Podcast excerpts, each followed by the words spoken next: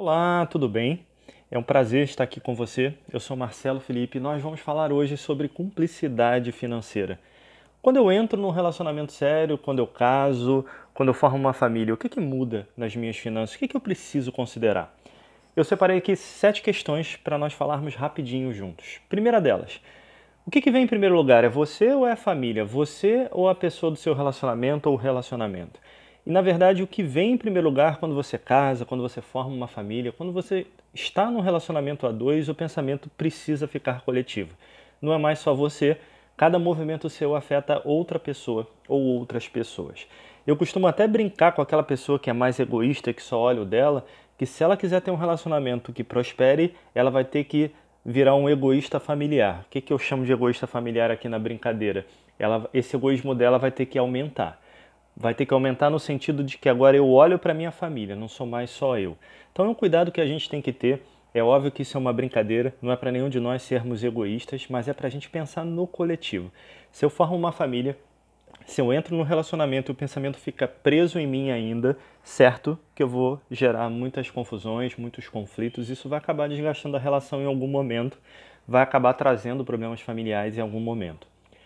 Segundo ponto, resguarde o que é importante para pelo menos três partes envolvidas: você, o outro desse relacionamento e o casal como um todo. Se você tem família, também para sua família, para os seus filhos. Você precisa dividir o dinheiro em caixinhas. E aqui nesses três exemplos são três caixinhas: uma para você, outra para sua esposa, para o seu marido, outra para o casal. O que, que é isso? Cada um tem um dinheiro onde vai usar esse dinheiro naquilo que é importante para si.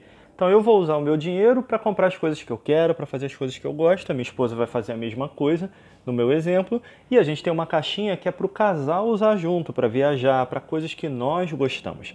Então é importante essa divisão para que todo mundo seja atendido individualmente e coletivamente. Se você tem uma família, você provavelmente vai ter que criar uma caixinha mais aí familiar ou botar isso tudo numa caixa um pouco maior, essa do família, do relacionamento, para você poder usar tanto com marido e esposa quanto com filhos também. Aí vai depender da forma como você quer dividir.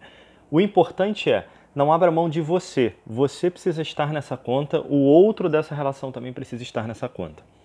Terceiro ponto importante: o relacionamento vem antes do dinheiro. Então, primeiro, é o carinho, é o amor, é o cuidado de um com o outro. O dinheiro tem que ser uma ferramenta para fazer esse relacionamento melhorar e prosperar, e não o contrário. Se meu foco ficar no dinheiro, provavelmente eu vou entrar em conflito. Quarto ponto importante: o dinheiro é um instrumento para aumentar alguma coisa na vida. E o que eu chamo de um instrumento para aumentar alguma coisa na vida? Pode ser para aumentar a sua felicidade, mas pode ser também para aumentar a sua infelicidade, o nível de briga, o nível de estresse. Vai depender da maturidade emocional das pessoas que estão envolvidas. Então, quando eu falo de cumplicidade financeira, a primeira coisa que eu preciso desenvolver é meu lado emocional, é a minha maturidade. Sem essa maturidade, seja o dinheiro, seja o que for, isso vai ser um campo de batalha que só vai piorar a minha relação.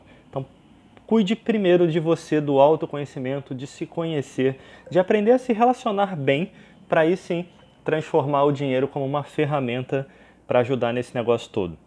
Quinto ponto importante: apoio nos momentos de dificuldade. Então, os dois na relação vão ter momentos de dificuldade. O importante é que quando você estiver passando por um momento de dificuldade, a outra parte te apoiar e vice-versa. Cada um vai ter os seus momentos, cada um tem as suas questões. Nós estamos nesse mundo aprendendo e evoluindo, vamos sempre cometer erros.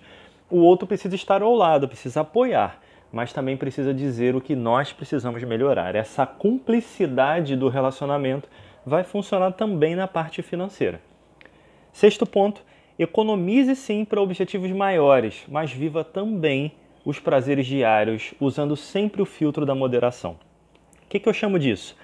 Eu vou economizar para fazer uma super viagem com a minha esposa? Vou.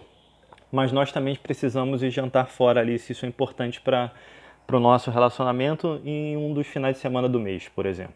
Então nós precisamos ter recompensa de longo prazo, de curto prazo, de médio prazo. Tudo isso tem que entrar na conta com moderação. Por que com moderação? Se todo final de semana, todo dia eu quiser jantar fora, provavelmente eu não vai ter dinheiro para fazer aquela viagem se eu juntar todas as minhas economias para aquela viagem, provavelmente vai ser uma luta diária e eu vou perder a oportunidade de usar o dinheiro para trazer prazeres diários que são importantes para todos nós. Por isso, equilibre. Tenha sempre moderação nesses dois sentidos para você poder trabalhar isso da melhor maneira possível. E sete, e último, para nós finalizarmos, felicidade é menos sobre quanto nós temos e mais sobre como nós usamos o que nós temos.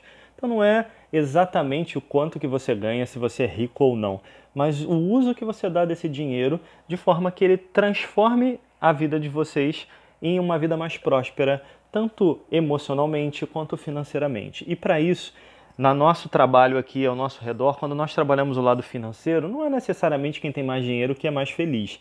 É quem sabe usar melhor aquele dinheiro para conseguir as coisas que quer. Quem sabe se planejar melhor, se estruturar melhor para chegar onde quer. Então, se você quer ter um relacionamento feliz, use essa cumplicidade financeira, trabalhe em conjunto. Um de vocês provavelmente vai ter um pouco mais de habilidade para lidar com o dinheiro. Essa pessoa pode controlar o dinheiro sim, ficar responsável, mas lembra de ter caixinhas para todo mundo, uma caixinha para você, outra caixinha para outra pessoa, uma caixinha para a família, para que todos, sem exceção, possam crescer juntos, possam ter as suas satisfações garantidas. Quando a gente faz isso, o relacionamento normalmente cresce. Fechado? Reflete um pouquinho sobre isso, aplica aí na sua vida. Se você quiser saber um pouquinho mais sobre o nosso trabalho, as bases que eu usei para montar essa cumplicidade financeira é baseado no nosso método TDL. Você pode acessar lá www.metodotdl.com.br ou me achar lá nas redes sociais, arroba Marcelo Felipe Coach. Vai ser um prazer poder compartilhar mais conteúdo com você. Grande abraço e até a próxima.